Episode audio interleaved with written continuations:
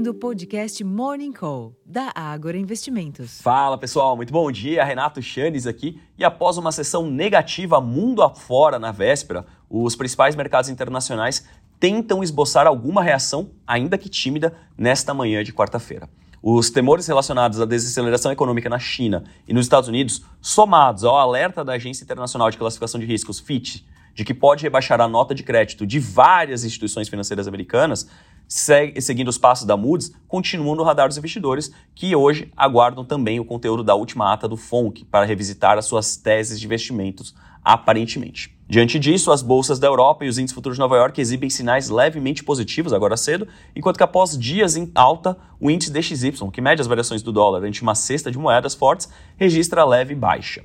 Para além dos mercados acionários, os contratos futuros de petróleo estão oscilando perto da estabilidade e os preços futuros de minério de ferro tiveram ganhos de 0,82% na madrugada em Dalian, cotados ao equivalente a 101 dólares e 27 centes por tonelada. A pressão técnica deve continuar sendo destaque local, especialmente após as 11 quedas consecutivas do Ibovespa, embora o ambiente externo não ofereça grandes direcionadores para os nossos negócios hoje a sinalização do presidente da Câmara, o Arthur Lira, do PP da Lagoas, para a votação final do arcabouço fiscal e da desoneração da folha de pagamento na semana que vem, pode sim contribuir para uma melhora dos ânimos também. Em termos de agenda, aqui no Brasil, o presidente do Banco Central, Roberto Campos Neto, profere palestra em evento da Abracel, às 9h40 da manhã.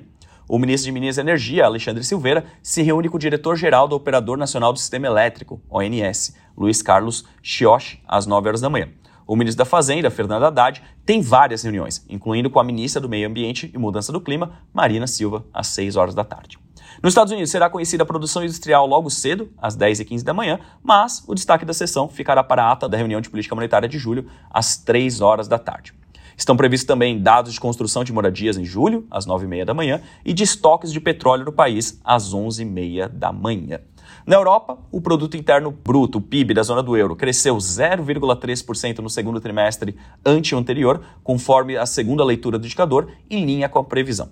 Na comparação anual, houve alta de 0,6% do PIB no segundo trimestre na zona do euro, também coincidido com o esperado. Enquanto isso, a produção industrial da zona do euro registrou avanço de 0,5% em junho, na comparação com maio, contrariando a previsão de queda de 0,7%. Bom, pessoal, mais detalhes sobre os dados econômicos na Europa, eu faço o convite, acessem aqui o nosso relatório abertura de mercado, onde demos mais detalhamentos sobre esse indicador. Também adianto que terminamos a temporada de resultados corporativos, mas isso não quer dizer que não tenhamos novidades na frente corporativa. Eu faço o convite, acessem o nosso relatório de abertura de mercado completo já no Agro Insights, onde nós trazemos uma nota muito importante sobre a Petrobras, da qual demos recomendação de compra. Iniciamos a cobertura de Vivara e demos um heads up relacionado a Camil. Tá imperdível, dá uma acessada lá no Agro Insights para maiores informações. Eu vou ficando por aqui, desejando a todos um excelente dia, uma ótima sessão e até a próxima. Tchau, tchau.